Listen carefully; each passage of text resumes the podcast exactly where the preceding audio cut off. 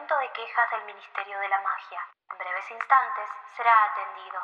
Para atención a brujas y magos, marque uno y medio. Para atención a squids, marque 3 y 2 tercios. Para atención a criaturas, marque infinito. Si usted es mago, corte y en breves instantes olvidará esta llamada.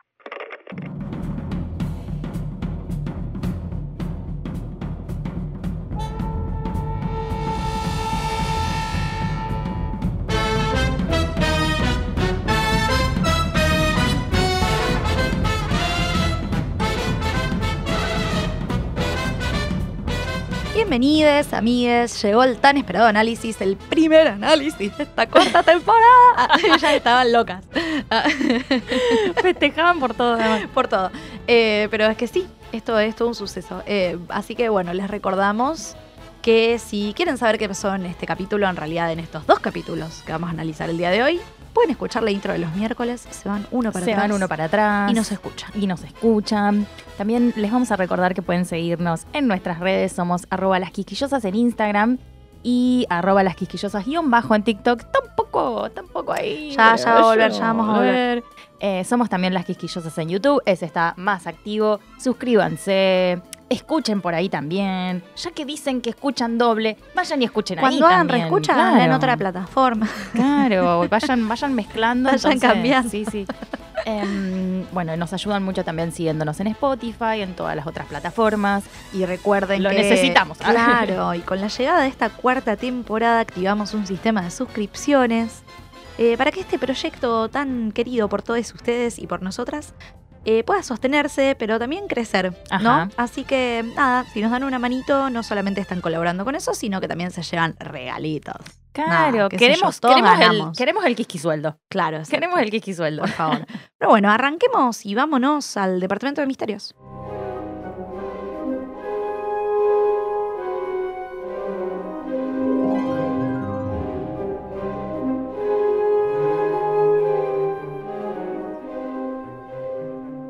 Esta temporada no arranca todavía con demasiados misterios, ¿no? Para el departamento de misterios. Claro. Em, pero sí queríamos hacer una mención acá, en este espacio, donde nos permitimos hablar un poco con el diario del lunes y, y spoilear un poco libremente, porque como les contábamos en la intro, este primer episodio es como un true crime, de esos que te recontra enganchás en Netflix un día lluvioso Claro. con unas buenas facturas, Sí, sí, sí. Es, es este asesinato, ¿no? De los Riddle que para el pueblito de, de Pequeño Harrington es como un cold case, ¿no? Como este caso sin resolución, como Sí. misterioso, pura tragedia alrededor de esta mansión abandonada. Em, pero para nosotros, fans de, de la saga, tiene otros significados, ¿no? Ya comentamos cómo se dieron los sucesos desde el punto de vista de Frank, pero también sabemos, eh, mucho más adelante, en El Príncipe Mestizo, eh, gracias a las investigaciones que hace Dumbledore, ¿no? que este acto de haber matado eh, Voldemort a su padre y a sus abuelos en esta casa es uno de los momentos centrales de su historia, Es ¿no? un evento canónico, sí, 100%. Lo que sabemos es que Voldemort va a Pequeño Hamilton en el 43 Ujú. para aprender más sobre su familia, sobre su herencia. ¿no? Y cuando encuentra a través de su nombre este pueblo, encuentra la casa donde Sí. vivía su madre, su abuelo y su tío, eh, nada, como que se, lleva medio una desilusión. Sí, ¿no? se esperaba otra cosa, Voldemort. Claro, Mm. sí. Voldemort sabía que era sangre mestiza, ¿no? Pero como que para él, eh, su padre era el mago, Sí. ¿no? Y su madre era Muggle. Por, bueno, cuestiones boludas de, de- de Voldemort. Pero cuando se llega, cuando llega ahí se entera que era al revés. O sea, eh, eso creo que es lo que más lo decepciona. Sí, Por un sí, lado, lo interesante es que termina de entender que él es el heredero de Slytherin, pero por otro medio que le agarra la loca, Le que, agarra la loca, sí, sí, sí. pira y Tira en el momento. Y en- bien en modo psicópata se va hasta la mansión, asesina a su padre, a su abuelo, a su abuela, eh, que son los muggles, ¿no? Pero bueno, como no es, le- no es ni lerdo ni perezoso, vuelve a lo de Morphin y eh, le modifica la memoria para que él tenga el recuerdo de haber matado a los muggles y Ujú. nada, o sea, listo, coartada. Coartada, clean, ¿no? seguro, sí, sí, sí. Y además fíjate todo el tiempo que está esto oculto, de lo que no se sabe nada hasta Sí. años después gracias a, a Dumbledore, ¿no? Claro. Y como les contábamos, claro, en el mundo Muggle culpan a Frank Bryce, Claro. ¿no? Por tener Sí. la mala leche de estar ahí nomás. claro. Eh, y aunque lo liberan porque no tienen pruebas, el Ministerio de la Magia reconoce inmediatamente que el crimen había sido cometido por un mago, eh, porque ellos Claro, no piensan que se murieron La de cara de terror dice como, che, esto quizás fue una bada que. Sí, claro. Se me ocurre. Pero nada, lo, lo- lo terminan arrestando a Morphing Gaunt, al tío de Voldemort, que ya tenía un historial de anti-muggle. Y también con Tom Riddle. Sí, también con, con- con él específicamente, claro. Claro. Pero bueno, está el pequeño detalle que él confiesa. Claro. Él dice, fui yo, fui yo el que Sí, los sí, sí. mató. Sí, sí. Completamente de acuerdo. Porque tenía todos estos recuerdos implantados, ¿no? Eh, Imagínate decir, mira, yo me acuerdo que lo hice, pero no me acuerdo que lo hice. Como que yo sé que fui yo, Che, pero puede ser. Sí, puede puede, ser que haya ser. sido yo. Sí, sí. sounds like me. claro, ¿por qué no lo haría? Y lo peor es que a él no le molesta, tipo, que a- haber matado al- al- a los magos. No, esto. Le no. molesta que él perdió el anillo del padre. O sea, lo iban a matar, lo iban a matar a él, digamos. El padre se iba a levantar de la, De la tumba, y lo iba a venir a matar al tipo por haber perdido el anillo. Claro, Em, mal. Que ya sabemos que era esta herencia familiar que tenían. Sí, y Em, que es con lo que Voldemort hace el, horror, el Horrocrux. Claro, digamos, claro, es el anillo su padre. de, de- de- Salazar Slytherin, ¿no? Eh, bueno, Morphin, pobre ángel. o sea, está bien que no, era ningún santo. ángel, No era ningún santo, pero por Pobre esto diablo. pasa, eh, pobre diablo, eh, pasa el resto de su vida encerrado en Azkaban. Ujú. Y mientras tanto, eh, Tom Marvolo Riddle. Voldemort, empezó a usar el anillo de los Gaunt tipo trofeo en Hogwarts, como Sí. bueno. Y lo que decimos, como que se convirtió en el, en el primer, no, no es el primer, no sé si el primero, No, creo que es el el primero segundo. es el diario. Sí, creo que es el segundo. El segundo, Mm. eh, guardando, obviamente, una parte de su almita y escondido en la mansión en la que cometió estos crímenes, porque a Voldemort, si algo que le gusta es la mística. Sí, sí, sí. sí. Así que nada, o sea, como que lo traemos, porque si bien pasa más adelante, o sea, sabemos todo esto más adelante, vamos pisando algunos eventos importantes en la Sí. historia que, que contextualizan. O sea, y que como que después, cuando lees el, el Príncipe Mestizo, volvés a esta Volvés a parte. esto, Como sí, que sí. terminas volviendo, porque tiene un montón de información. Sí, sí. Eh, así que, bueno, nos pareció interesante. Eh, tenemos una noticia que es que eh, hemos jubilado la sección de las preguntontas. No, God! No, God, please, no! No! No! No! Dolor, país, dolor mundo mágico, dolor preguntontas. Eh, bueno, Bueno, pero no, no, no se no, eliminan han jubi- comple- no las hemos completamente, jubilado para claro. siempre, solo las hemos jubilado como una sección post Departamento de Misterio. Ya van a volver en Chicos, no podemos, no podemos estar cuatro horas haciendo capítulos ya. No, no, Ya no claro, podemos. Es que se vuelve más extenso, se vuelve más extenso el contenido, entonces hay algunas cositas que las tenemos que ir sacando. Claro, claro. Eh, pero bueno, si hay algo que no pensamos jubilar en este podcast, es la sección que sigue, que se llama ¿Quién te preguntó?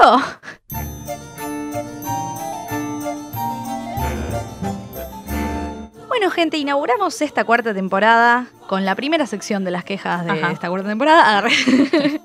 Yo en este caso tengo una queja en relación a la vida de mierda que tuvo Frank Bryce, loco. No, O sea, pobre respect. tipo. Es un personaje al que no conocemos prácticamente nada, pero con este capítulo a mí me llega al alma, empatizo un montón. A ver, arranquemos porque el tipo es veterano, ¿no? Ajá, sí, Él eh, lo convoca al ejército en, en el 39 para participar en la, en la Segunda Guerra Mundial, para que nos pongamos en contexto de cuándo está sucediendo esto. Sí.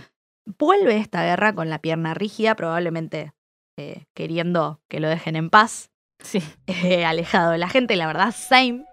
Eh, yo no soy veterana, pero odio a la gente. Pero casi Así te que te entiendo. Eh, ahí laburando de jardinero, tuki tuki, con las, con las plantitas, qué sé yo, en la mansión. La gente, no sé, como que lo, lo invita a hacer cositas y él no quiere. Mm, Y un chabón sí. cerca de la mansión, ni idea. Qué sé yo, un pibito. Es, lo, es como lo, lo único que ve y lo siguiente que sabe es que los Riddles están muertos y a él se lo están llevando a la comisaría para interrogarlo. Ah, parar. A la comisaría. Bueno, pero pensemos que el tipo tenía 26 años en este momento. Un, Boluda. cha- un pibito. Era muy joven. Era muy joven. Lo termina dejando libre, como decíamos, porque obviamente no tienen pruebas en, en su contra. Eh, pero el pueblo entero lo cancela, digamos. Sí, sí, sí, dicen, sí. Che, no, no, no. A mí las pruebas me importan un carajo. La cocinera estaba, ah, no, no, no, la puerta no estaba forzada, él tenía llave, listo, culpable. Son los del Ministerio de la Magia. O sea, Sí. los del Ministerio de la Magia con Sirius. Se reía preso. Este tenía llave de la casa preso. preso. ¿Qué sé yo? Presa. Y el chabón tiene que pasar el resto de su vida fumándose que todos lo tilden de asesino, porque aunque no había pruebas, él sigue siendo el asesino para, Obvio. para los demás. Y encima bancarse que los pibitos del pueblo se le caen de risa, que lo jodan, que los padres no les digan nada, obviamente, porque es un Porque se lo merece, claro. Se- se Sí, lo- sí, sí, claro. merece, no fue. Eh, así que nada, los verdaderos villanos de, de- de esta historia son los vecinos, Los de- vecinos. De, Pequeño Hamilton. sí. Y por si fuera poco, después de pasar 50 años en este estado, es viejo, está cansado. Está harto. claro. Como que vivió toda la vida solo, boluda, Claro, ahí. no se casó solo, porque estaba cancelado. No- no- ni con la cocinera No, debe hablar ya. No, no. Eh, y sigue laburando de jardinero, cortando el pasto. O sea, imagínate la casa, el pasto impoluto, el jardín bárbaro y la casa, La casa decrépita, mierda, claro. Sí, sí, sí. cayéndose a Real. Es verdad, podría estar jubilado el loco, podría estar tranquilo, podría irse de vacaciones, qué Mal. sé yo. Ah. Y ahí le caen Boldy y Colagusano de Ocupas a la mansión y lo matan. ¿Entendés? O sea, tiene No, no, no, me parte final. el cora, me parte Sí, el cora sí. porque el caso de Frank es realmente estar en el lugar equivocado en el momento Mm. equivocado, porque o sea, si al tipo no le dolía la pierna Mm. al punto de despertarse y querer ir a buscar agua caliente para la pierna y qué sé yo, y ver luz en la mansión, como que el tipo seguía durmiendo y no se daba cuenta. Capaz iba a pasar en algún momento porque se iban a quedar un tiempo. Ellos por se lo quedaban visto, una sí. semanita, pero Sí, capaz sí. que no, capaz que zafaban, ¿entendés? Ujú. O sea, como que tenía que seguir viviendo esa vida de mierda, capaz mejor morirse, ¿no? Pero, eh, qué sé Él yo. estaba tranquilo igual, ¿no? Claro, sí, como qué sé yo, pero me- parece un daño colateral, como en este caso, una víctima no inocente, más que inocente, Mm, un no tipo tenía que no tenía nada sí, que ver tal cual. Sí, sí, sí. Y lo peor es que fue víctima de Voldemort dos veces, porque obvio que, que lo, lo mata al final del primer capítulo, pero también es por culpa de Voldemort que el tipo Mm. cae en cana a los 26 y se tuvo que bancar todo lo que se bancó. O sea, todo, toda la vida, desde los 26 años hasta que se murió, es culpa de Voldemort. Es todo es culpa O sea, de Voldemort, sí, sí, sí. Puta madre. Y, O sea, condenado toda la vida por una lojomora de mierda. Claro, sí, Porque, o sea, sí, sí. eh, es obvio que Voldemort entró con una lojomora a la Pero casa y vale. por eso es que Claro, no hay señales no hay de- forzado, de- nada, de claro. puerta forzada. Y, y encima, como bueno, él tiene la llave, listo. Capaz que el loco ni se acordaba que tenía la llave, estaba ahí colgada hacía mil años. Con Eh, polvo. Nada, ca- a- cagado para siempre, atado a esta historia, solamente para después morir a manos de la misma persona, me parece una injusticia absoluta. Yo tengo algo para decir, porque, o sea, primero Ajá. voy a decir que la cocinera de los Riddle me cae como el mismísimo jete. Language. La odio, la odio. Eh, la quiero presa a ella. Pero para. Porque, o sea, porque yo la odio porque ella lo invita a tomarse unos drinks a Fran un millón de veces, el tipo le dice que no. Y para ella es como que ya es suficiente, es un asesino. Es como, Sí. no le gustaste, hermana. O sea, ya fue. Sí, sí, ¿Quién, aceptalo, ¿a quién amigo. no la han rechazado en la Ah, vida? Claro, Bueno, tiene que pasar. Claro, pero no son asesinos todos los que no te dan bola. Nada, Oh, te la sí. tiro, te la Ah. tiro, te tiro el dato por las dudas. Pero aparte, yo pienso, la cocinera no tenía llave. Porque, o sea, si ella los encuentra, hay dos opciones. O No, ella tenía capaz- llave porque nadie le abre, y capaz o ella estaba adentro. vivía, vivía ahí, claro. Y pero claro, ¿Por si qué vos no es sospechosa? o sea, ¿Por qué ¿por no es sospechosa la cocinera? Claro, o sea, esto lo estoy pensando ahora, como, ¿cómo llegó a la casa y los encontró muertos si no tiene llave? Mmm, Rarísimo. Presa la cocinera. Presa. presa. Vamos a reabrir este caso y la vamos a meter presa. Ah, qué sé yo. La tiro. Bueno, yo me quería quejar de Voldemort y hablar también un poquito de la relación de poder que tiene con Colagusano, ¿no? Desde Sí. ya hace bastante y algo que va a continuar, sí, ¿no? sí, claro, sí. Eh, en esta apertura de, de este libro cambia todo, como ya sabemos. O sea, se viene no solamente un libro más pesado, sino que a partir de ahora todo es medio más oscuro, ¿no? Y este comienzo es bastante diferente a cómo veníamos arrancando los libros, a lo que estábamos acostumbrados, más allá del asesinato de Frank, ¿no? Sí, sí, como que arranca dark. picante, digamos. Arranca claro. Sí, sí. Arranca el libro con Voldemort, o sea, es la primera vez que Sí, sí, pasa algo así. Sí. Y, y él en este momento da como un poco de miedo, un poco de asco, o sea, es un ser un poco amorfo, una Sí, sí, especie una de- de, de- bicho feo que, que le da miedo de, a Colagusano. Mm. No lo quiere ni ver, tipo Sí. como, Colagusano, correme la silla. Ay, no no quiero. No. Claro. Sí. Y depende de él para todo. O sea, vos te das cuenta que Colagusano probablemente le limpió el culo a Voldemort. ¿Tiene culo Voldemort? No, no, que Es no una sé. pregunta que yo me hago en este en Convengamos, convengamos que está ¿Qué viviendo. partes del cuerpo tiene Voldemort? Está viviendo a, a base de leche de serpiente. Claro. O sea, La caga, la leche de serpiente, sé. la mea. algo tiene Tiene que hacer con eso. Miembro. Bueno, ¿Qué- vamos qué? a volver.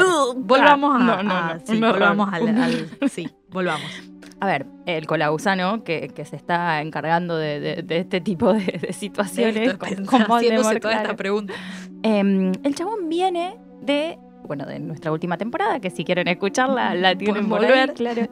Pero él viene de, de traicionar otra vez a sus amigos, porque una vez no fue suficiente. claro. Viene de Sí. cagarle la vida a Sirius otra vez. Claro. Otra vez. rata inmunda. Y de buscarlo al tipo por todos lados, eh, basándose en un rumor que escucha de unas ratas. O sea, Claro, o sea, escuchando mucho ratas. lo que está haciendo, Sí, sí, sí, claro. realmente. Y mm, nada, lo encuentra. Efectivamente lo encuentra, lo empieza a cuidar y otra vez empieza a hacer cosas turbias para él. Cosas que él no quiere hacer, que se nota que no quiere hacer. Que está bien, siempre está esta cuestión con Colagusano que no entendés si realmente le copa la- las, arte- las artes oscuras, si le copa el mal o si se ve O si es solo miedo, en claro. estas situaciones y como que las va haciendo, claro. Claro, sí, sí, Eh, pero no pero bueno. por voluntad. Igual es una relación abusiva Olvídate, eso, eso de está acá a la. China, claro. Y también está el temita sectario, de fanatismo, de servidumbre que los mortífagos en general Sí. tienen con Voldemort. Mm. eh, porque esto se lo haría a cualquiera de ellos. O sea, no es, no es, no es personal con, Sí. con Colagusano, que tiene una relación abusiva, pero A Eh, ver, a Snape no lo va a tratar así, igual. A Snape no le dice, favor. Snape me ordeñás la serpiente, ¿entendés? No. Pero capaz a cualquier otro sí. A, a Lucio, claro, olvídate. olvídate. A Lucio le dice, limpiame el culo. Eh, Cambiame el pañal, Lucio. claro, pero o sea, es como que no hay nada que afloje a Voldemort. Mm, sí, siquiera sí, como sí. que el tipo está ahí ordeñándole la serpiente. Esto ya es no como medio esto, sí, metafórico. sí, no puedo más con guiño, guiño. con esto. Eh, y lo está dando todo, ¿no? Mm. Para mantenerlo vivo. Y, y como que no termina ahí, como que tiene un plan, ¿no? Como Sí. re, re ambicioso. Sí, hay muchas O sea, cosas para hacer, básicamente sí. matar al chico Potter. No es fácil matar, al- matar al chico Potter, lo sabemos. Eh, y a Colebusano le toca como la parte del trabajo físico. Sí, que- lo cagaron a Colagusano. sí, yo siento que lo cagaron. Pasa que no lo pueden, no pueden usar su mente tampoco, entonces. No, claro, literalmente le dice Colebusano necesito a alguien con cerebro. Claro, no, no, no puedo Bueno, contar con gracias. Te agradezco de todo corazón. Eh, me parece que al final Azkaban te convenía más. Rey. Sí, sí, me parece que yo sí. la tiro. Me parece que sí. Em, lo que hace Voldemort para mí directamente tiene un nivel de cinismo grandísimo, porque él, él mismo le dice, o sea, aunque seas un bolas triste, bueno, me buscaste, qué sé yo. Y sí, sí, sí. Em, pero no me buscaste porque estabas con, con- con- con que sos re valiente y sos el fiel vasallo. Me buscaste porque estabas con miedo y sos un cobarde tremendo. Pero yo te voy a premiar por todo esto que haces. Yo te voy a premiar, vos quédate tranquilito. Y él se queda así como, ¿en serio Vos me, va vas a, matar, o sea, pero igual piensa que la porque él le dice, vas a ser tan útil como Berta Jorkins. Y él le dice como, ¿vos que me vas a matar? O sea, igual que Berta York. Claro, o me va a torturar. así voy a ser útil. Pero bueno, sabemos con el diario del lunes que, que el premio es cortarse la mano. Precioso. En realidad el premio es una mano de plata, re piola, Sí, que lo mata. De pedo, de pedo Sí, la mano de plata. sí. De pedo que la consigue. Em, pero toda esta cuestión es para que, para que él recupere su cuerpo. Medio, medio que es bastante clave el rol de, de Golagusano, ¿no? ¿Qué te parece? Ya leyendo ves cómo está asqueado con la gusano, como de todo esto que decimos que tiene que hacer, como que no lo quiere ni ver. Sí. Eh, no, no es que está como, ay, sí, qué, qué honor ordeñarle la serpiente, darle la mema, eh, como estaría Bellatrix, por ejemplo. Sí, sí. Ay, feliz de la vida estaría. Bellatrix estaría contentísima. vida, sí. Pero él se lo ve pasándolo realmente mal. Eh, obviamente que lo disfrutamos porque es una red inmunda y lo odiamos, pero eh, ya él no puede ocultar que Sí. le está pasando mal. Ah, Y si está ahí como que, che, pero Estoy acá. un poco, le- claro, che, estoy, acá.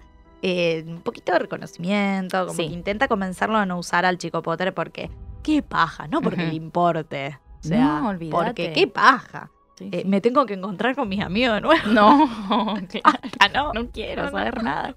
Güey, ya.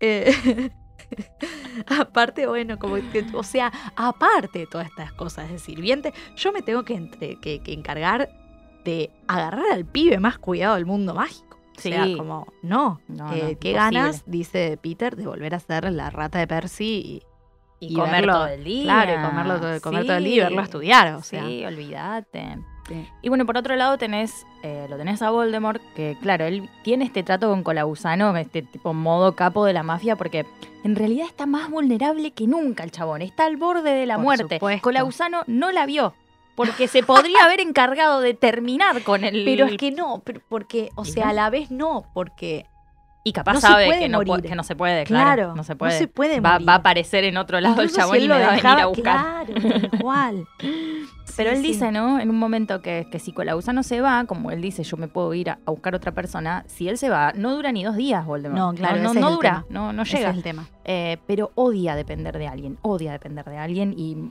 mucho más odia depender de. O sea, odia el estado en el que está, se Sí. odia a sí mismo y se ama a sí mismo. O sea, es algo rarísimo.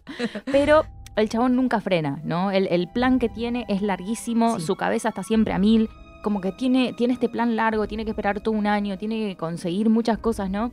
Y, y está resistiendo, o sea, el loco está resistiendo, pero Sí. todos los días, todo el tiempo, tomando la leche de ¿entendés? Resiliencia. Em, un resiliente, un, sí, guerrero. luchador. Em, incluso así, todo trapo de piso, como está, todo cansado, mató a dos personas. Sí, Con la poca energía que tenía, Mal. mató a dos personas. Entonces, si dependés tanto del, del- tarado que está ahí, que te vino a buscar, que te está dando la mema, qué sé yo, yo diría que un cachito trata lo mejor. ¿no? Vas a obtener mejores yo, resultados, no me sé. parece. Cambia el approach, claro. Otra cosa interesante de Voldemort es que él vuelve a la casa de su padre después de haberlo matado hace tantísimos años y de haber hecho un Horrocrux ahí. Sí. Eh, este lugar, esta casa, tiene muchísimos significados. Mm. Entonces, como es, es un poco parte de su cinismo que haya ido ahí. como Sí, ¿no? De todos los lugares. Sí, sí, sí. Sabemos más adelante que ahí están también los huesos del padre enterrados Sí. y que los necesita para esta poción. Pero falta una banda para eso encima. Claro.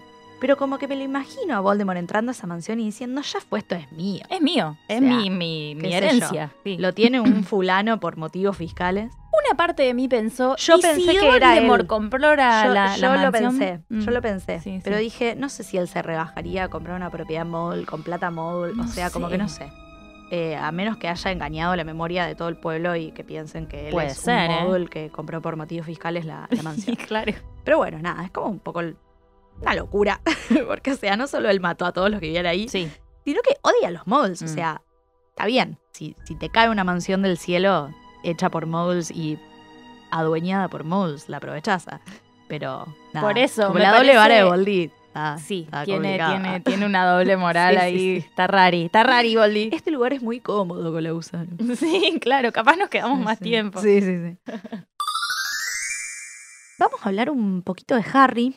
Lo que a mí me jode de Harry en este capítulo, más allá de que yo entiendo que Private Drive, como que. Lo, Private Drive es como una pesa que lo lleva al fondo del pozo, ¿no? Sí, o sí, sea, sí. como que lo, lo tira para abajo. Pero él mambea sin necesidad directamente. O sea, hay veces que tiene material para bambear y se entiende. Pero acá es como si tratara de ir adivinando qué le va a decir cada persona en vez de, no sé, hablar. O sea, como vos no lees mentes todavía. Te podría, podrías leer mente, pero no sabes cómo. Así que bueno. Eh, pero como que al final no necesitabas hablar con nadie, Rey. O sea, te diste vos solito las respuestas.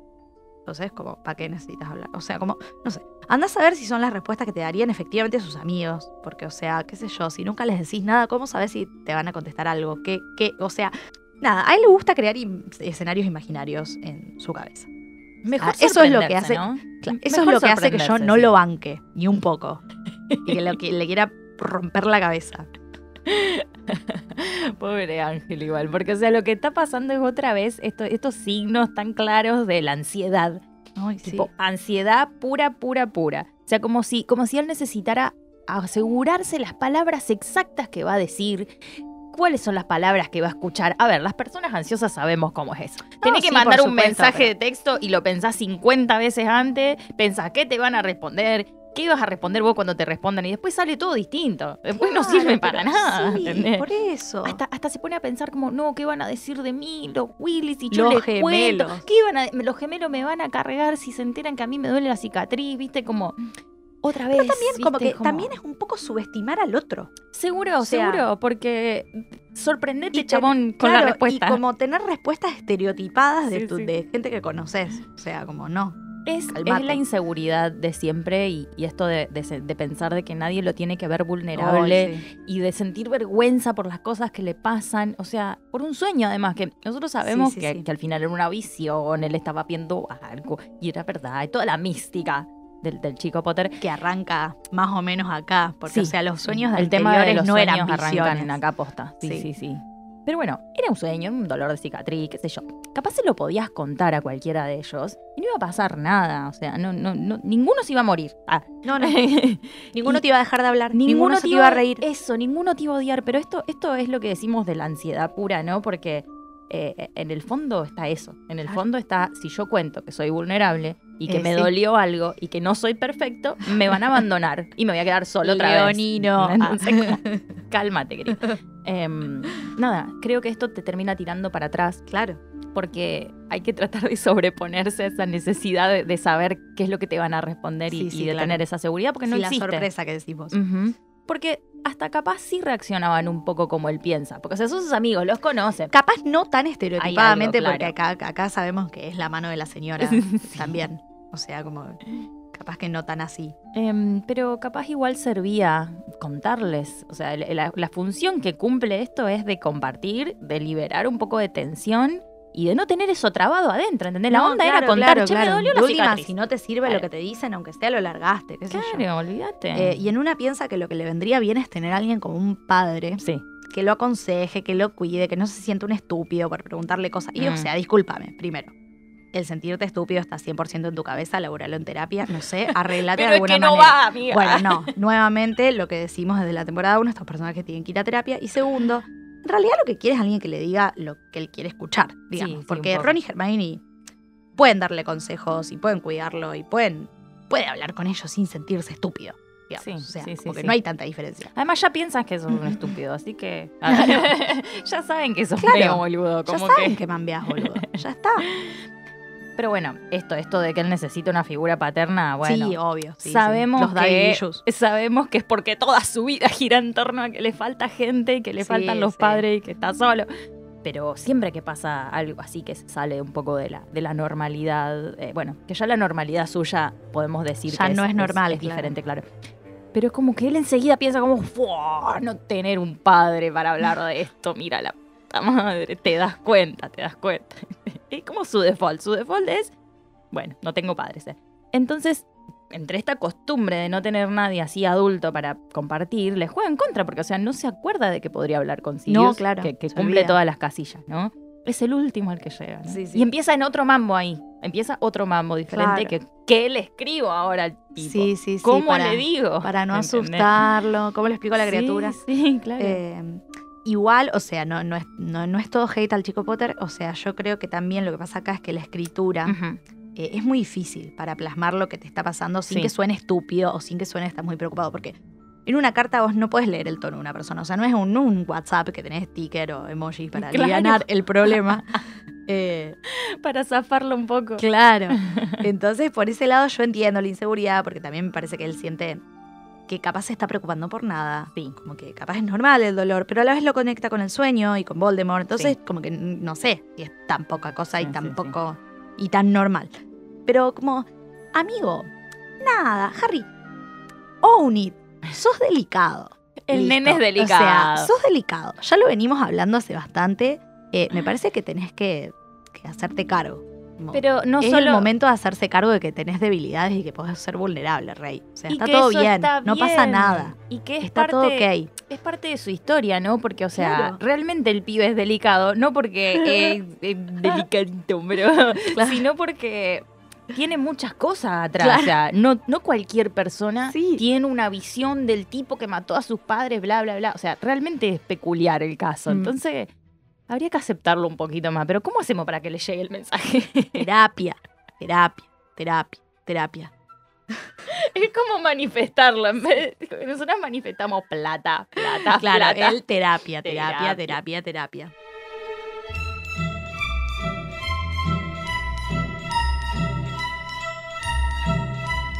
Bueno, quisiéramos hacer una pequeña pasadita acá en las brujas. Están pasando rápido estas secciones porque, claro, no, no pasaron Hay tantas poca data. cosas, hay poca data, pero eh, vamos a hablar un poquito en las brujas de la única que es mencionada en estos capítulos, además de, de Hermione y de Molly, que aparecen un poco en los pensamientos de Harry. Pero es esta mujer, Berta Jorkins.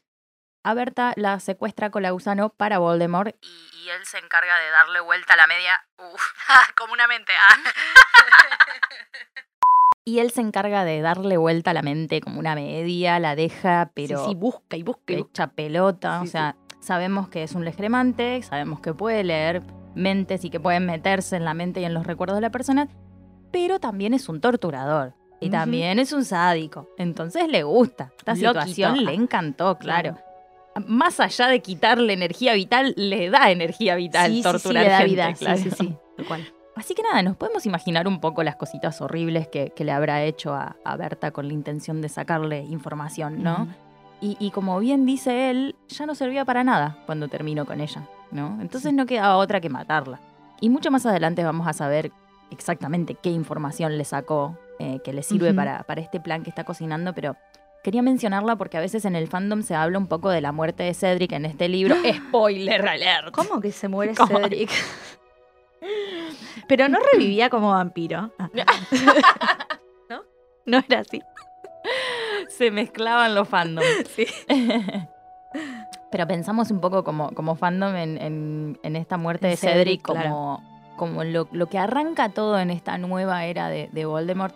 O hasta incluso en la muerte de Frank Bryce, he visto por ahí. Sí. Pero en verdad es esta la muerte que tiene una significancia enorme, ¿no? Esta información que recibe Voldemort de, de Berta Jorkins es lo que va a terminar de, de hacer que encaje las piezas para recuperar su cuerpo, ¿no? Y arranque todo de nuevo. Sí, Em. sí, sí, sí. Y la verdad que se da como en medio de varias injusticias, también no solo Ajá. esto, sino porque también nos vamos a enterar y hablar más en profundidad eh, en esta temporada. Sí. Pero Berta ya venía de una manipulación de su libertad, de su mente por otra persona. Era también un poquito ninguneada al ministerio por ser media despistada, medio cuelgue. Se preocupan re tarde por ella. Sí, sí, o, o como sí. que ni la buscan. Entonces, como que Colausano la haya engañado y la secuestre y la maten entre los dos, como que nos parece muy injusto. Sí, sí. Eh, así que le- por eso le dedicamos esta sección. Yo aparte, bueno, esto ya no tiene tanto que ver con Berta, sino con Colausano. Ujú. Pero mm, viste que en un momento él le dice, como yo te traje a Berta Jorkins, y, y Voldemort le dice, sí, pero vos no sabías que la Claro, utilidad que ella iba a claro, tener. Y él le claro. dice, como sí, yo pensé que sí. Es como, "No, Sí, dale, dale. boluda. dale, no jodamos. Pero como que yo pensaba, por lo que yo entiendo, no sé si vos lo entendés de la misma manera, como que él se la encuentra medio de, de sopetón, casualidad, sí, ¿no? sí.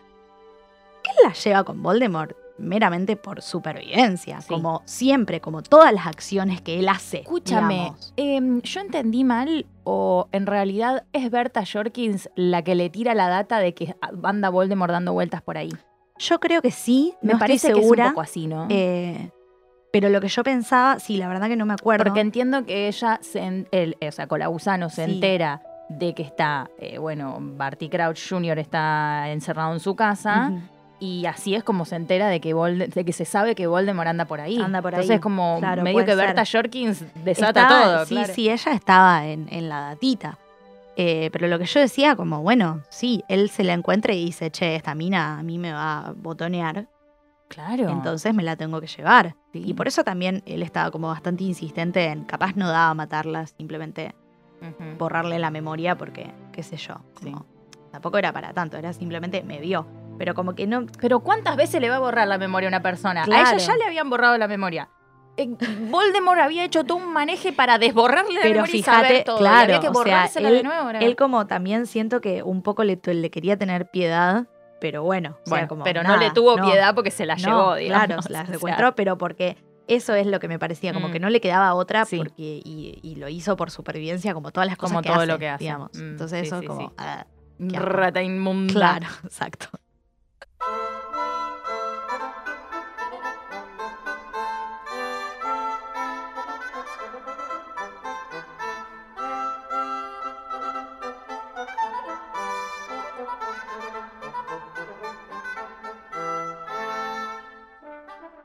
Este episodio decidimos otorgar una orden de Merlín a un Muggle. Toma Sí, pavó. Nada. Ministerio de la Magia, hacemos lo que queremos acá. Eh, vamos a darle esta condecoración a Frank Bryce. Ajá. Eh, sabemos muy poquito sobre este señor, o sea, vamos a repetir bastantes cosas de la intro porque Es lo que hay. es lo que hay. Eh, sabemos que nació en 1917 Ujú. eh, y que vivió, por lo que se dice, vivió siempre en Pequeño Hangleton, este pueblito de Inglaterra. Fue a la guerra en el 39, volvió con la rodilla en cumbia. Y en el 43, como les contamos, le, como le cagan la vida, lo Sí. culpan injustamente por la muerte de los Riddle, zafa, porque básicamente, nada, magia. Sí. Un el, el verdadero un hechicero lo hizo. Sí, sí, sí. Eh, él no tenía familia, entonces como que decía, ya desde chico era solitario, qué sé Sí. yo, siguió viviendo ahí en la cabaña, solito, trabajando en el jardín, Ujú. eh, que tuvo varios dueños, o sea, no solo el de ahora que la tiene abandonada, sino que tuvo varios que se fueron yendo. A medida que fue envejeciendo es como que fue perdiendo el oído, le empezó a doler más la pierna, entonces está hecho mierda Sí. actualmente. Entonces, cuando los niños del pueblo lo molestaban y él no los podía correr, como que termina siendo como un chascarrillo de, lo- de los pibitos para reírse y, y el todo rengo ahí corriéndolos, ¿me entendés? Como un horror. Pobre Claro. Frank. Y bueno, en el 94, que tiene 77 años, eh, pasa toda esta sequence, ¿no? Donde se despierta porque le duele la, la pierna y ve luz. Y es estos pendejos del orto. Otra vez. Otra vez Claro. entraron, se prendieron una fogata. Así que él, justicia a mano propia, se va a investigar y, bueno, no confía claramente en la, en la policía. Así que va, va todo valiente, se encuentra con Voldemort y con la gusano, hablando sobre, sobre el asesinato de Berta Jorkins y todo este plan para matarlo a Harry que se va a ir dando este año. Y escucha todo esto de Las palabras las en palabras código, en el código de los sí, criminales. sí, el código de los Claro. criminales. Él relaciona todo con la guerra, mi Sí, vida. obvio, obvio. sí. Sí, sí. Incluso dice se sentía valiente y eso le había pasado en la guerra, ¿viste? Claro, Como- es que para mí es el único, o sea, imagínate, es que debe haber sido el único buen momento de la vida de Franco, o sea, después Y sí. fue todo mierda. Después fue todo en picada. Claro, claro. eh, y bueno, también la conoce a Nagini. Claro, tiene tiene. La, la ventaja de, de- de conocer El a honor. Ahí es donde Frank entra a la habitación y, y bueno, lo terminan matando porque escuchó todo y simplemente porque estaba ahí. Porque o está sea, ahí, claro. Porque la Sí, verdad sí, que Voldemort lo podría haber encantado para que haga trabajo sucio también. y, y sin embargo no, lo Un mata. imperio, porque- rey. Claro. Claro, algo. Sí, pero Dumbledore obviamente está en todas, ¿no? ¿Por qué lo nombraríamos en este momento? Si Sí. no, Dumbledore se entera de la desaparición de Frank y empieza a atar cabos enseguida. Claro. Entonces, eh, alerta al ministerio, le dice, che, mirá, esta, esta desaparición está conectada con Voldemort, yo te la tiro. Pero el ministerio en este momento está en negación, recordemos. Acá arrancamos Acá también, arrancamos ¿no? con la negación el del tema de la. No, en realidad arrancamos con Sirius Black. Sí, sí. Eh, pero mm, aparte medio que no les importa Frank porque es Muggle y Ujú. bueno, los Muggle. Ya fue, sí. Esas criaturitas, claro. Bueno, Frank vuelve a aparecer en el cementerio. Sí, eh, sí, cuando Voldemort y Harry se enfrentan. Y, y- Spoiler alerta. claro.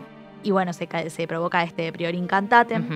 Frank está como sorprendido, como que dice, ah, al final era un mago posta, como, qué sé yo, yo pensé que estaban Me hablando flashea código. que entienda tan rápido, Claro, ¿no? Porque, sí. o sea, es técnicamente es como no es un fantasma, pero una Claro, especie es de un- eco, un eco, claro, una cosa rara. Y el chabón enseguida se da cuenta como, ah, este hijo de puta es el que me mató. Nene, suerte, mátalo. Éxitos, rey, claro, como que le da aliento a Harry, Sí, tipo, sí, vengame, debes vengar mi muerte, Simba. Ah. Eh, Pero bueno, él, él es uno de estos ecos que atacan a Voldemort para darle a Harry tiempito de escapar. Sí. O sea, está bueno eso. Es que al final Frank tiene, tiene un Era buen rol re tipo, importante, loco. claro. Era buen tipo. Em, bueno, dos cosas interesantes sobre Frank. La primera es que es uno de los cuatro personajes de la saga de los cuales eh, eh, su, su pensamiento es revelado por el narrador. ¿no? Eso es re loco. No, no vuelve a pasar. eh, O sea, pasa en pocas ocasiones, ¿no? Pasa, bueno, con el chico Potter, Obvio, que, que es, todo- el casi todo. Pasa con Vernon, En el primer en el capítulo, primer, el primer capítulo, libro. que también empieza desde otra perspectiva, y con el primer ministro británico En el sexto. El sexto, claro. Es tremendo eso. Un honor total. No, no, no pasa No seguido. todos tienen este claro. honor. No- no bueno, fíjate seguido. que mm, Harry es el único mago de todos estos. Sí, es verdad. Es También verdad. detalle. El pop de los muggles y Y claro, tal. Em, y otra cosita es que, bueno, sin contar a los Dursley, Frank es el único muggle del que más se sabe un- sobre su vida, ¿no? Porque después eh, ni bola. La los verdad. muggles, Claro, ya fue. muggles, claro. Nada, tenemos una- un poquito de data sobre sus primeros años, eh, qué sé yo, un poco sobre su vida. Y claramente vemos Y los eventos muerte, ¿no? canónicos, claro, Mm. sí, sí. Entonces pensamos que se merecía un reconocimiento, ¿no? Porque es una de las primeras víctimas de esta nueva etapa, como decíamos, de la, de la, de la, prim- de la Segunda Guerra Mágica, ¿no? Claro. alguien completamente inocente que no tenía nada que ver, que vivió y se murió de una manera muy injusta. eh, pero también un re valiente, te digo. Porque, o Sí. sea, es un Gryffindor. Un full. Gryffindor, olvídate. Sin dudas, es un Si lo Gryffindor hiciéramos Muggle. bien tiquit, que no lo vamos a hacer, No, eh, lo pondríamos Gryffindor. Sí, sí, sí. De un No le personaje vamos que a hacer aparecía a una Frank sola Bryce. vez Todo bien, saga. pero no lo vamos a hacer. Pero bueno, nada, eh, esto es muy Gryffindor también, lo de ir enfrentándose a lo que, lo que A le va todo. poniendo la Sí, vida, sí. ¿no? Y de patotearlo a Voldemort. Eso me encanta. ¿Quién pudiera decirle, "Mm, usted es un lord? No Buah, sé, Da la cara. ¿Qué te permitime dudar. hace? ¿Qué te hace? Claro. ¿Quién sos, Voldemort? Da la cara igual cuando da la cara. Sin miedo.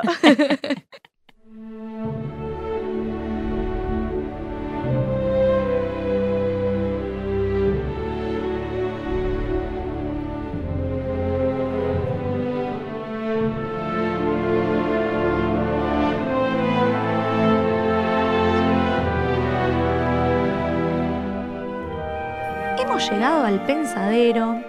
Vamos a leer un fragmento cada una de lo que nos haya gustado. Y después vamos a agregar otra cosita. Pero Ah, primero vamos a leer. Ok. Se, va la- Amiga. se van las preguntas, Se van las pero llega otra pero cosa. llega otra cosa, obvio. Bueno, yo elegí en el primer capítulo, casi al principio, en la mansión de los Riddles, cuando están efectivamente hablando de eh, toda la, la cuestión de Frank eh, y la muerte de los Riddles. Ajá. Esto sería en el 43, ¿no? Sí, Sí. bueno, dice. Llamaron a la policía y toda la aldea se convirtió en un hervidero de curiosidad, de espanto y de emoción mal disimulada. Nadie hizo el menor esfuerzo en fingir que le apenaba la muerte de los Riddle, porque nadie los quería. El señor y la señora Riddle eran ricos, snobs y groseros, aunque no tanto como Tom, su hijo ya crecido. Los aldeanos se preguntaban por la identidad del asesino porque era evidente que tres personas que gozan aparentemente de buena salud no se mueren en la misma noche de muerte natural. Bueno, yo elegí esta parte porque me llamaba la atención de que se sepa que eran los tres unos soretes Ajá. y especialmente el hijo, ¿no? Sí. Porque Sí, yo, sí, sí, o sea, nosotros siempre, tipo, antes nos reíamos diciendo como, siempre pensamos que Voldemort era un sorete porque había Porque sido nació, concebido sin claro, amor. Por una poción de amor. Porque, claro. claro. nunca lo amaron, lo abandonaron y qué sé yo. Entonces, como que se le justifica toda la mierda con eso. Y capaz era algo genético. Capaz era genético. Capaz- del mogul. Claro, capaz el chabón crecía con su familia y igual era un sorete porque Claro, el padre era un sorete. Porque el padre era un sorete, exacto. Entonces Sí, sí, fue sí, como. puede ser. mm, y que, que sean unos snob, todo. Cierra todo, cierra todo. Al final, el loco se parecía más a su descendencia A su padre. Que, Sí. a, que a, A que todo lo que juró destruir. otro. Sí, sí, sí. Y que destruyó, de hecho. Sí, sí, sí. Por eso me parecía como el peor karma. Interesante. Sí, sí, sí, hermoso. hermoso, hermoso. Bueno, ¿vos qué elegiste? Yo elegí una partecita en el capítulo 2, cuando Harry está mambeando y diciendo a quién le escribo. Y él, eh, bueno, la- como decíamos, la primera que piensa es en Hermione. Sí. eh, y Hermione, el consejo que le daría es hablarle a Dumbledore y consultar un libro. Entonces él, como está diciendo, no creo que un libro me ayude. Y dice esto. En cuanto a lo de informar al director, Harry no tenía la más remota idea de a dónde iba Dumbledore en sus vacaciones de verano. Por un instante le divirtió imaginárselo con su larga barba plateada, túnica talar de mago y sombrero puntiagudo, tumbándose al sol en una playa en algún lugar del mundo y poniéndose loción protectora en su curvada nariz. Hermosa imagen. Me parece que está completamente de más explicar por qué elegí esta frase, porque es simplemente una imagen maravillosa. Eh, yo iría un poco más lejos y lo imaginaría en traje de baño y no en túnica. Sí, olvídate. Eh, y me parece precioso. Mejor. Y seguro con algún, algún Y motivo. con un piluso, ¿no? Sí, Un con un piluso. Un y piluso. con la malla con una buena estampa, Re, ¿viste? porque a él le porque gusta él es re estético. estrellitas, Le le, encanta la moda. cositas. Sí, sí, unas, unas crocs. Che, y Eh, es verdad, se tomará vacaciones el viejo. Uf. Se tomará difícil, vacaciones porque difícil. la ¿A dónde verdad le gustará ir a Dumbledore? Yo, yo me lo imagino como en un- una situación playita, igual Sí, un sí, yo poco. también, Sí, sí, sí, sí, sí. total. Capaz O- está con Sirius, Ah, con los pájaros capaz, tropicales. te Tipo con unos digo. drinks, chin chin. Cada uno en una reposera. Sí, me encanta. Pasándole un rato bien, ni hablar. También me lo imagino yéndose a turistear al mundo Muggle. Re, re, Haciéndose sí, pasar sí, por sí, olvídalo. y, yendo a conocer, no sé, la historia del Coliseo, ¿viste? Como- Como- desde el punto de Historia- vista. Claro, historia desde el punto de vista Wally, sí, y como cada tanto soldando una risita. Como- Sí, claro, porque seguramente era re distinto y Claro, había algo, obvio. algo mágico había ahí metido. Bueno, y vamos a agregar a esta sección del pensadero algo Sí. que yo escuché, o sea, estoy robando una idea de otro podcast que se llama inspirando, Flashbacks. amiga, inspirando. El podcast se llama Flashback, es un podcast sobre Lost. Eh, les mandamos un saludo a, a Jay y a Andy, a- que seguro nos están escuchando.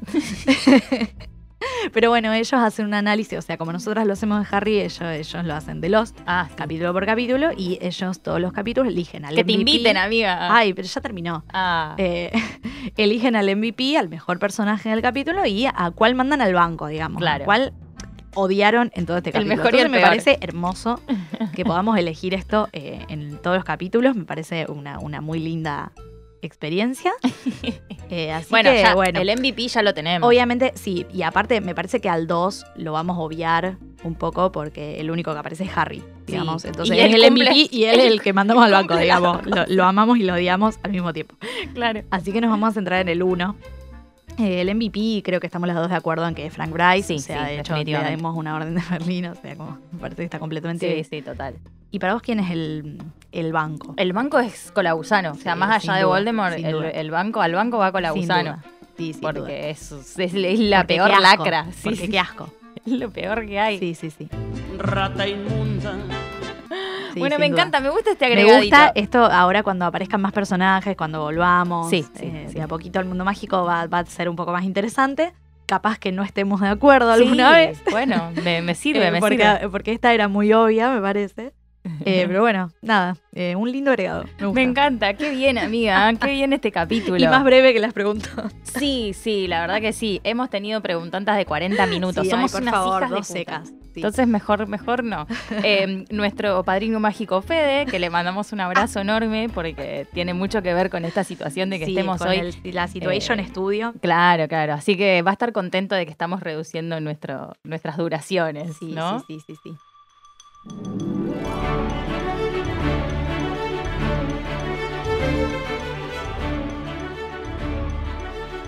Bueno, entonces así termina este, este episodio relativamente corto. Eh, no Sí, sabemos cómo van a ser los siguientes, pero Nada, bueno. hemos arrancado la cuarta temporada, yo no lo puedo creer. Sí, sí. Creíamos que este día nunca llegaría. Ay, sí, por Dios, pasó muchísimo tiempo. Tenemos muchas ganas de leer El Cáliz de Fuego, muchas, muchas, muchas ganas. Así que se nos viene una temporada espectacular, se nos vienen unos capítulos eh, geniales, pero no quiero que nos vayamos el día de hoy sin agradecer a todo lo que nos estuvo pasando, porque, Sí. o sea, después de haber ganado el concurso de Festival Estéreo, aplausos. Todo, todo esto Em, comenzó en marzo. Todo esto comenzó con el, claro, con el, Con el campamento digital. El, el campamento digital en nuestra sección, que es entrevista, Conversación, conversación. entrevista. Y bueno, así es como terminamos estando en vivo en el Festival Estéreo, em, cómo llegamos a este estudio, a que nos opere Juan. ¿Cómo llegamos a a, tener un padrino mágico? Claro, a que Fede sea nuestro padrino mágico y, y nos Sí. apadrine. ah, Sí, claro. em, y nos acompañe en este proceso de, de ir haciendo cambios en, en estas temporadas y que em, esos cambios se reflejen en, en- Y nos en más aliente, episodios, sí, ¿no? y nos aliente a, agrandar el Quisquitín, que Sí. es muy bueno. Gracias Clarita Gracias por por tanto, Clarita por todos los acá. servicios prestados. Eh, gracias al Galpón 11 porque son lo más y estamos acá en este momento. Es nuestra primera experiencia Yes. en, en un estudio como les contábamos y nos está encantando. Nos van dando todos los caprichos aparte. Porque, o sea, Porque además, amiga, ¿te diste cuenta lo cómodo y lo rápido sí, que sí, la verdad tener a alguien que te ayude, boluda? Si no, esto son, es una hora más, ¿entendés? Yo quiero también que apreciemos el no tener gatos presentes. Sí, olvídate, olvídate. Ni bocinas, ni bondi. Sí, sí, una maravilla, Horror. una maravilla. Andá a sacarnos de acá ahora. No, no, por Andá a sacarnos de acá ahora. Así que bueno, gracias a, a- a todas esas personas que, que estuvieron, eh, nada, de cierta manera involucradas. Colaborando. ¿no? Sí, sí, sí. Eh, así que nada, acá termina este capítulo. Nos vemos pronto. No les vamos a decir cuándo porque no lo sabemos, pero Es un misterio. ya se viene el, el siguiente. Eh, mientras tanto pueden comprar nuestras quisquirremes, que tenemos una quisquirreme nueva. Pueden asociarse y ser eh, parte de las suscripciones. Van a poder, las personas que estén en la suscripción van a poder escuchar el audiolibro Yes. leído por nosotras y eso nos parece algo hermoso. Eso sí tiene perros y bondis de fondo. bueno, disculpen. sí, lo siento. Eso tiene perros no, y bondis no de fondo. no se, se, puede grabar todo en estudio, chicos, todo bien. pero- Y les vamos a recordar que este episodio fue producido por nosotras, por Magarriz y por Eli Rojas, ahora también con la presencia de Clarita. Y pueden encontrarnos en Spotify, en Google Podcast, en iTunes, en YouTube, en todos lados y seguirnos. En donde quieran. Y todo eso. Y recordar que hasta que nos veamos, nada, les deseamos eh, paz, les deseamos tranquilidad, les deseamos que salga todo bien y también que se queden bastante alerta permanente, ¿no? Yes, Ese es el sí. mood. Hasta la próxima, Chao, amiga. amiga.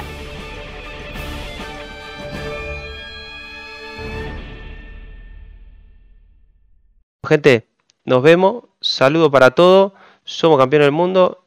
Y lo que criticaban, somos campeones del mundo. Y lo que hablaban mal, somos campeones del mundo.